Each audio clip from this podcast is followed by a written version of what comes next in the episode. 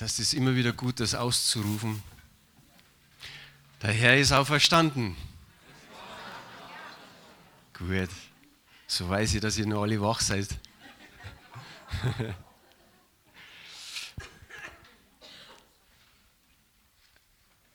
Ich sage jetzt, normalerweise ist jetzt diese, diese Zeit für, für die Predigt. Aber ich mache es heute mal ein bisschen anders. Es wird eine kurze Predigt geben, so eine Viertelstunde. Und als zweites wird es zwei Interviews geben. Jetzt braucht ihr keine Angst haben, weil so mancher denkt sich dann immer, uh, wenn mich dann der Franz rausholt, und dann muss ich irgendwie Antwort und Rede geben. Nein, ich habe die zwei Interviewpartner schon ausgewählt. Das ist der Mario Miedl und der Daniel Nakaten, die sind meine Interviewpartner. Und als drittes wird es ein Pantomime-Stück geben wo uns dann der Armin und die Melanie Hartmann dienen werden. Gut, ihr lest es hier schon, was sollte man am Ostersonntagmorgen anders drüber predigen, als er ist auferstanden, oder? Und dann denkt man sich so, nimmst du wieder einen Text aus den Evangelien oder was magst denn? So habe ich den einen aus Lukas 24 schon mal vorgelesen. Aber ich habe mir gedacht, es ist nicht schlecht, einfach mal auch ein Stück weit in die Briefe reinzuschauen, was die denn über die Auferstehung schreiben. Die Briefe sind ja, sage ich mal, mindestens 20 Jahre nach dem Tod und der Auferstehung Jesu Christi geschrieben worden und manche 30 Jahre und noch später. Und so ist es doch interessant, was ist nach 20, 30 Jahren? Wie ist der Glaube da noch bei den Männern und Frauen in den, äh, in den Briefen gewesen, in den Gemeinden gewesen, wo sie die Briefe bekommen haben.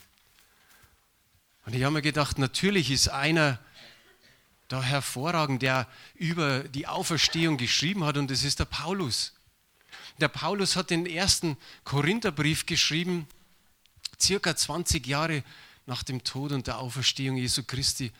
Und er hat ein ganzes Kapitel, Kapitel 15, verwendet, um über die Auferstehung zu schreiben. Das Kapitel hat 58 Verse. Ich glaube, das ist eins der längsten Kapitel, die es gibt zum Neuen Testament. Ich werde die nicht alle vorlesen, aber ich möchte ein paar Verse vorlesen. Denn da waren Menschen, die haben nicht geglaubt, dass Tote auferstehen, dass Jesus Christus von den Toten auferstanden ist. Und die haben das bezweifelt und es gibt heute genauso Menschen, die glauben nicht an die Auferstehung. Die glauben zwar vielleicht in anderen Religionen so in etwa, dass es Auferstehung gibt, dass man irgendwann mal ein anderes Lebewesen wird, vielleicht eine Schnecke oder ein Floh. Wenn du ein Floh wirst, kann der andere sagen, das, da kann der andere nicht mehr sagen, das juckt mich nicht, was du tust. Aber das ist schon der einzige Vorteil. Gut, lassen wir es lieber. 1. Korinther 15, die Verse 19 bis 23. Und da heißt es, hoffen wir allein in diesem Leben auf Christus, so sind wir die elendesten unter allen Menschen. Nun aber ist Christus auferstanden von den Toten als Erstling unter denen, die entschlafen sind. Denn dadurch einen Menschen der Tod gekommen ist, so kommt auch durch den einen Menschen die Auferstehung der Toten. Denn wie sie in Adam alle sterben, so werden sie in Christus alle lebendig gemacht werden. Ein jeder aber in seiner Ordnung. Als Erstling Jesus Christus und danach, wenn er kommen wird, die, die Christus angehören. Ist es nicht wunderbar? Wenn wir diese Verse lesen, Gott hat eine Ordnung geschaffen. Er hat gesagt, als Erstling Jesus Christus. Und dann, wenn er wiederkommt, all die anderen, die ihm angehören. Gehörst du Jesus Christus an? Gehörst du ihm an? Gehörst du ihm wirklich an? Halleluja. Wie wunderbar ist es, wie gut tun diese Verse, egal wo wir gerade stehen in unserem Leben. Du sagst, du gehörst Christus an. Warum? Weil du eines Tages erkannt hast, du bist ein Sünder. Du hast erkannt oder jemand hat dir das erklärt, Jesus Christus ist für deine Schuld ans Kreuz gegangen. Er hat deine Schuld gepackt, hat sie auf sich genommen und ging ans Kreuz. Er ist für deine Schuld gestorben. Und du musstest eins machen, zu sagen, Herr, vergib mir meine Schuld und im Glauben die Vergebung annehmen und zu wissen, er hat den Weg am Kreuz für dich freigemacht, er ist auferstanden, er lebt und du darfst ihm nachfolgen mit ganzem Herzen. Wie wunderbar ist es, dass du dann einfach sagst, ich gehöre Christus an.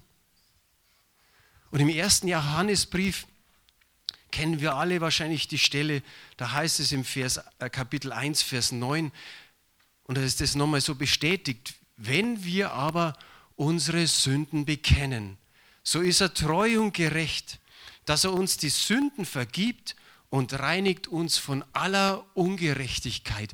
Wie wunderbar ist dieses, seine Sünden zu bekennen.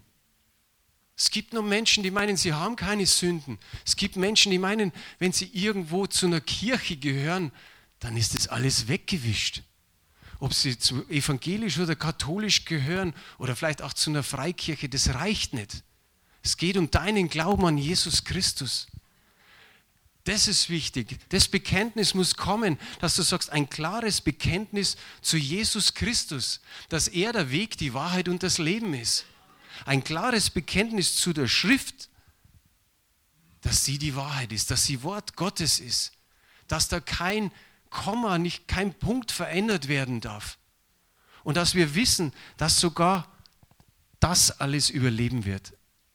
Es heißt, Himmel und Erde werden vergehen, aber seine Worte werden bleiben. Wie wunderbar ist das zu wissen. Und der Paulus hat ähnlich da reingegrabt. In diesem Kapitel 15 vom ersten Korintherbrief hat er Folgendes begonnen. Er hat in drei, in Vers 3 ab der Mitte, schreibe ich hier, oder schreibt er, und ich habe es hier so hingeschrieben, heißt es, dass Christus gestorben ist für unsere Sünden nach der Schrift und dass er begraben worden ist und dass er auferstanden ist am dritten Tag nach der Schrift und dass er gesehen worden ist von Kephas, also von Petrus, danach von den Zwölfen. Danach ist, ist er gesehen worden von mehr als 500 Brüdern auf einmal von denen die meisten noch heute leben. Einige aber sind entschlafen. Danach ist er gesehen worden von Jakobus, danach von allen Aposteln, zuletzt von allen ist er auch, auch mir, von mir als einer unzeitigen Geburt gesehen worden. Was uns da auffällt, ist, ist gleich, wo sind denn die Frauen? Ja, Heute würden wir auf alle Fälle sagen, wo sind denn die Frauen? Die stehen doch in den Evangelien drin. Das waren die Ersten, die ihn gesehen haben als den Auferstandenen. Und vielleicht waren da bei diesen über 500 Brüdern noch eine Menge Frauen dabei. Vielleicht waren bei den Aposteln die Frauen mit dabei. Wir könnten sagen, einfach mal so 600 plus. Vielleicht sind da noch ein paar hundert dabei gewesen. Aber das Zeugnis der Frauen damals galt nicht. Und das wusste der Paulus und darum hat er es auch gar nicht reingeschrieben. Heute können wir das im Nachhinein immer noch aufführen und sagen, da waren noch genügend Frauen dabei, die auch Zeugen waren. Und das Schöne ist einfach an dem Ganzen, dass dieses Zeugnis gilt, ein für alle Mal. In 40 Tagen von Ostern bis zur Christi Himmelfahrt haben da Hunderte von Menschen ihn gesehen und es heißt, auf einmal über 500 Brüder. Wenn wir die Stühle hier wegtun würden, dann würden wir ungefähr gerade so fünf, über 500 einfach mal stehend reinkriegen. Und stell dir vor, wie das wäre, wenn Jesus da wäre und über 500 sagen, wir haben ihn gesehen. Und er hat gesagt, das Schöne ist noch, die leben fast alle heute noch. Zu der damaligen Zeit, nicht heute. Aber sie, sie leben noch. Und der Paulus hat sicherlich gesagt, ich kann euch auch mal einen bringen. Die, da, ich kann einmal ein paar auflisten und ich bringe sie euch vorbei. Und wie wunderbar ist das? Und einer kann mal eine Halluzination haben. Aber über 500 auf einen Schlag, das geht nicht. So viele haben Jesus Christus gesehen als den Auferstandenen. Aber Menschen bezweifeln einfach. Es gibt genügend Zweifler hier und da. Zur damaligen Zeit und heute schauen wir den Holocaust an. Manche wollen einfach sagen, den gab es nicht. In unserer heutigen Zeit, wo die ganzen Medien, die Filme und alles, auch die Zeitzeugen, die jetzt noch leben. Und andere wollen sagen, das gab es nicht. Schauen wir noch was. Elf, zwölf Jahre später, nach diesem Brief, hat der Paulus wieder einen Brief geschrieben, und zwar seinen letzten an den Timotheus, an den Sohn seines Glaubens. Und da hat er noch einen ganzen kleinen Brief geschrieben, der zweite Timotheusbrief. Und dann hat er ja schon mehr oder weniger gesagt, weißt du was, ich werde jetzt bald sterben. Aber genau dieser kleine Teil eines Verses, 2 Timotheus 2, Vers 8, da heißt es am Anfang, haltet im Gedächtnis, wen? Jesus Christus. Und was ist mit ihm? Der auferstanden ist von den Toten. Also nochmal zwölf Jahre später hat er sich gedacht, ein Ding ist wichtig, was ich dem, dem Timotheus nochmal mitgebe, damit er die Fahne weiterträgt, damit er weiter evangelisieren kann und sagen kann, Jesus Christus ist auferstanden von den Toten. Und so hat er gesagt, halte das im, im Gedächtnis fest. Das ist ganz wichtig, dass du das tust. Wenn wir uns überlegen, heute in unserer Informationsüberflutung, das, was wir an einem Tag an Informationen kriegen, das hat wahrscheinlich der Timotheus in einem Jahr nicht bekommen. Aber der hat auch so manchen Quatsch gehört. Der hat auch so manches Unnütze gehört. An einer Stelle steht, halte nichts davon, von den unnützen Altweiberfabeln.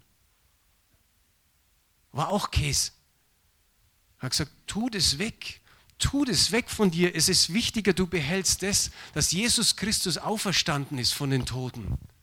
Die Botschaft muss weitergegeben werden.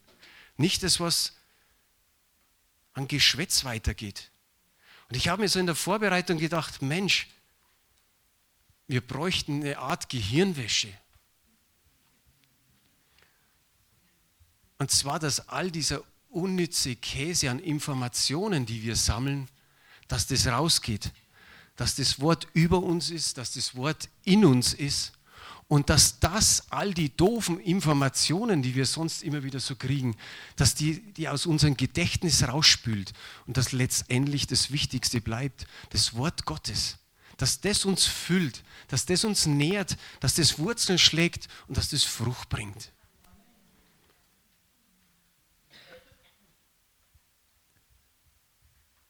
Der Paulus hat gesagt, vergiss das nicht. So wie es hier steht, vergiss es nicht. Wie der David schon tausend Jahre vorher, der gesagt hat, vergiss nicht Seele, was er dir Gutes getan hat. Und dann hat er aufgelistet und da kommt Ähnliches vor, der dir deine Sünden vergibt. Das hat der David da schon gewusst. Die wussten es und wir wissen es. Und er sagt, vergiss nur nicht, er ist auferstanden. Halte das fest, Wer hat den Sturm mitgekriegt am Dienstag? Wahrscheinlich jeder, oder? War ganz schön happig. Vielleicht in anderen Ländern würden sie sagen, das kleine Windchen da. Für uns war es tragisch. Unser Dach hat es auch nicht ganz ausgehalten. Weniger gut. Der Dachdecker wird schon wieder hinbringen nächste Woche. Aber ich habe da, ich bin in der Mittagszeit mit dem Auto gefahren und da war eine kleine Oma und die ist auf der anderen Straßenseite gegangen. Die hat, wie man in Bayern sagt, so gerade so Hühnerdapperl gemacht mit, mit ihrem Krückstock. Und ich habe mir gedacht, Oma, was tust du draußen? Was tust du bei dem Wetter draußen? Und du hast die anderen gesehen, die haben sich an den Stangen eingehalten, dass das nicht wegweht. Und genau so soll es für uns sein. Halt man das fest. Das, was er den Timotheus geschrieben hat, gilt auch uns. Halt man das im, im, im Gedächtnis fest. Wenn wir vieles vergessen, aber das dürfen wir nicht vergessen. Und dann haben sich auch die, die, die Jünger zugerufen, er ist wahrhaftig auferstanden. Wie wichtig war es für die und es gilt für uns bis zum heutigen Tag. Und das sollte man nicht nur an Ostern machen, sondern sagen, der Herr ist auferstanden und ihr schreit, er ist wahrhaftig auferstanden. Das sollte viel öfter passieren. Manchmal kommt es mir vor, wie wenn wir 364 Tage Karfreitag haben. So, so, so geben wir uns, wir sind irgendwie traurig, wir sind irgendwie niedergedrückt. Und an einem Tag können wir rufen, der Herr ist auferstanden. Soll es nicht öfter sein? Wir müssen ja nicht mehr hinten dazu sagen, äh, es ist jetzt nicht Ostern, aber ich rufe es trotzdem aus. Er ist wahrhaftig auferstanden. Da blüht Ostern doch förmlich auf, oder? Wie schön sind diese Blumen. Wie schön ist die Pflanzen. Ich sage es ganz ja, ach, die, die sind so furchtbar da, die Pflanzen da drüben. Ja, und ein paar Tage gibt es, wow, sind die schön. Und draußen, wir genießen die, die, wie alles sprießt und sprost. Aber das ist ja nicht Ostern, sondern Ostern machen diese vier Worte aus. Er ist wahrhaftig auferstanden. Das bringt Ostern zum Blühen und nicht die Blumen. Und in diesen vier Wörtern ist eine positive Ladung drin. Da kannst du die Esoteriker auch gehen und kannst sagen, da, ist, da steckt was Positives drin, da ist positive Kraft und Ladung drin. Was steckt denn in, in dem Auferstandenen drin? Da ist die Errettung, da ist die Vergebung, da ist die Gnade, da ist die Hoffnung, da ist die Freude, da ist ewiges Leben, da ist der Sieg, der ein für alle Mal vollbracht ist. Ist es nicht wunderbar? Natürlich wissen wir, dass unser Leben manchmal anders ausschaut. Aber schaut mal, Deutschland ist letztes Jahr Weltmeister geworden. Und diesen Weltmeistertitel, den kannst du ihnen nicht mehr nehmen, auch wenn ihn eben dann in vier Jahre später wieder eine WM ist. Aber das ist ein für alle Mal gültig. 2014 Deutschland ist Weltmeister geworden. Und was ist auf dem ganzen äh, Weg geschehen? Die Qualifikation, dann die WM selbst Du kannst dazwischen sogar mal eine Niederlage dir leisten. Du kannst dazwischen auch mal ein Unentschieden haben. Und genauso ist es in unserem Leben. Der Sieg gilt ein für alle Mal. Du bist, du gehörst dem Sieger an. Und du hast vielleicht in deinem Leben mal so eine, so eine Schlappe. Da ist ein Tief da. Aber du hast immer in deinem Gewissen, in deinem Innersten, aber der Herr ist mit mir und ich werde die Ewigkeit mit ihm verbringen. Ist es nicht wunderbar?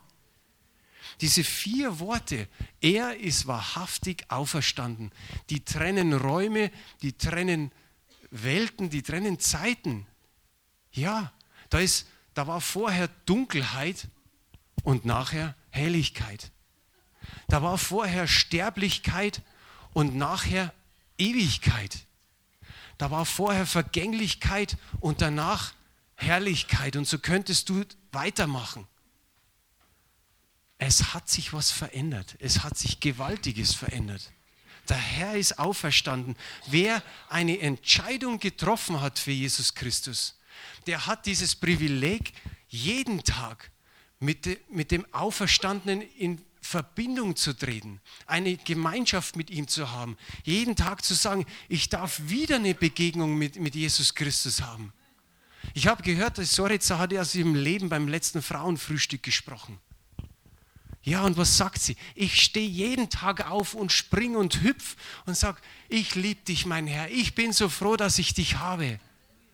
Genau das können wir sagen. Und der Herr ist da. In dem Moment ist er da, wo du zu ihm sprichst, wo du zu ihm rufst. Und er begegnet dir. Das ist wirklich positive Ladung. Und wir dürfen das haben dass wir auch aus seiner Kraft schöpfen können. Wenn wir uns vorstellen, was muss das für eine gewaltige Kraft gewesen sein, dass Gott seinen Sohn auferweckt. Die Auferstehungskraft, ich, ich kann es mir nicht vorstellen, wie das ist. Und wenn wir wissen, dass die Kraft in uns ist, denken wir eigentlich, wir müssten platzen. Seine Kraft ist in uns. Und ich glaube, er verteilt sie portionsmäßig, sonst würden wir echt platzen. Aber mit dieser Kraft dürfen wir wandeln. Seine Kraft hat unser Leben verändert und verwandelt. Er hat uns einen Sinn des Lebens gegeben, der wahrhaft ist, der wirklich ist. Er hat uns gegeben, dass unser Leben nicht so bleibt, wie es war, sondern dass es neu wird. Ewiges Leben. Halleluja. Und da kannst du einen Amen auch drauf sagen, weil mit dem schließe ich nämlich. Wenn du das gerne magst, dann streich dir diesen Vers in deiner Bibel an. Wenn du sagst, ich schmier nicht rein in meine Bibel, ist auch okay. Dann mach dir einen Merkzettel da rein. Aber das ist wichtig. Haltet im Gedächtnis Jesus Christus, der auferstanden ist von den Toten. Amen. Gut. Jetzt der zweite Teil. Jetzt wird spannend. Jetzt kommen die Interviews. Mal gucken, dass wir das alles so, so hinbringen. Der eine, mit dem ich ein Interview führe, also ich bin ganz normal der Franz. Und, und der andere, mit dem ich das Interview führe, ist der Mario Miedl. Dankeschön. Der Mario Miedl und der spielt den Barabbas. Und später kommt noch der Daniel als Josef von Arimathea. Aber zuerst kommt mal der Mario nach vorne. Ich bin normal gekleidet, der Mario schaut ein bisschen aus wie der Barabbas. Mario, komm doch auf meine Seite darüber. Hallo? Schau mal, Regie, ob es geht. Ge geht noch nicht? Ja. Also die Möglichkeit haben wir nicht mehr gehabt, dass wir es auswendig lernen. Aber es geht ein bisschen mehr um den Text, als wir das ja unsere schauspielerischen Talente beobachtet. Also wir haben uns da zur Erleichterung einfach mal unsere Texte hier hingetan. Und ich werde jetzt einfach dieses Interview führen mit meinem Herrn Barabbas. Herr Barabbas, Sie waren bereits zum Tode verurteilt. Ihre Hinrichtung durch das römische Militär stand unmittelbar bevor. Im letzten Augenblick wurden Sie begnadigt, weil sich das Volk für Sie eingesetzt hat. Was ist Ihnen durch den Kopf gegangen, als die Wächter Ihre Zelle aufsperren und sie nach Hause gehen konnten. Ja, ich habe immer gewusst, eines Tages werden sie mich erwischen. Unzählige Male habe ich die römische Besatzungsmacht aus dem Hinterhalt belauert und habe sie dann angegriffen. Mit meinem Pfeil habe ich, habe ich die Reiter vom Pferde geholt und bin dann hingelaufen und habe sie mit meinem Dolch noch ins Herz gestochen. Eines Tages war es soweit. Es war eine Razzia und ich konnte nicht mehr fliehen. Ich lief in einen Hinterhalt in einer Sackgasse und da fand ich keinen Ausweg mehr. Als ich mich in der Todeszelle wieder befand, da saß einige Zellen weiter von mir weg ein Mann namens Jesus von Nazareth. Er war kein Freund der rohen Gewalt, und deswegen war er mir irgendwie nicht auch so sympathisch. Er hatte nicht begriffen, dass man den Römern die Zähne zeigen müsste, damit sie zurückgehen. Aber auf einer gewissen Weise war er mir auch wieder sympathisch, weil er heilte Kranke und wusste Leute zu begeistern. Mit dem, dass die Leute so begeistert von ihm waren, wäre er eigentlich ein großer Partisanengeführer gewesen und hätte ein großes Heer hinter sich. Aber er hielt ja nichts von roher Gewalt.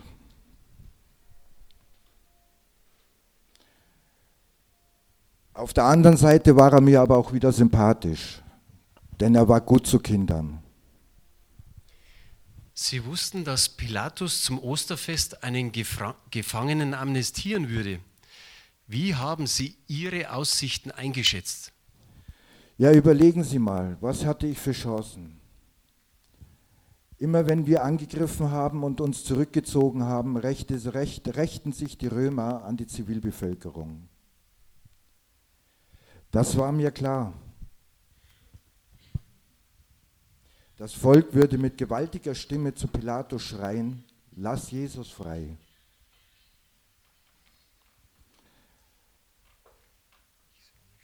Ich sah mich schon am Kreuz.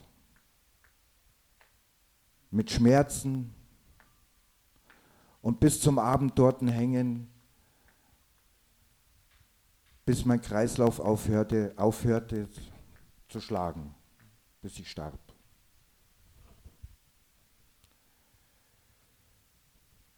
Aber da geschah das Unglaubliche. Ich hörte Barabbas schreien und ich quetschte mein Ohr an die Zellentür. Und das ganze Volk schrie, Pilatus, lass Barabbas frei. Sind Sie gleich nach Hause gegangen oder sind Sie dann erneut so im Untergrund verschwunden? Nein, aus sicherer Entfernung sah ich zu, wie sie Jesus und zwei Kollegen von mir ans Kreuz hingen. Es ging mir durch und durch. Ich sah einen, einen Eigentlich dachte ich, ich müsste dort hängen. Ich sah nämlich einen Unschuldigen dort hängen. Und Qualen und Leiden und Sterben, das er für mich tat. Ich war froh, dass ich nicht sterben wusste musste. Aber ich verstand die Welt nicht mehr. Aber Sie als Mensch aus dem 21. Jahrhundert, das können Sie natürlich nicht verstehen. Barabbas, das stimmt nicht. Ich bin zwar kein Terrorist wie Sie, sondern nur ein einigermaßen friedlicher Geistlicher der Münchner Stadt. Aber auch ich habe vieles im Leben falsch gemacht. Ich habe die Gebote, die Jesus da in seiner Bergpredigt auslegt, auch übertreten. Ich habe Menschen wehgetan und ich habe besonders auch den wehgetan, die ich besonders liebe. Und auch ich muss sagen, da stirbt ein Schuldloser, während ich Sünder frei herumlaufe. Barabbas hört zu. Ich lese dir mal was vor, und zwar aus einem alten Gesangsbuch, da ist ein Lied drin und es heißt, ich bin's, ich sollte büßen, an Händen und an Füßen gebunden in der Hölle. Die Geiseln und die Banden und was du ausgestanden, das hat verdient meine Seele. Aber nun ist alles ganz anders gekommen. Die Apostel Jesu haben mir das so erklärt, mit dem Kreuz auf Golgatha hat Gott mir das Leben neu geschenkt, mir Schuld vergeben und mich zu einem freien Menschen gemacht. Ja, dann ist dir ja fast dasselbe passiert wie mir. So ist es. Gut, das war das erste Interview. Danke, lieber Barabbas. Danke. Jetzt kommt der Josef von Arimathea oder Arimathea in der Person von Daniel.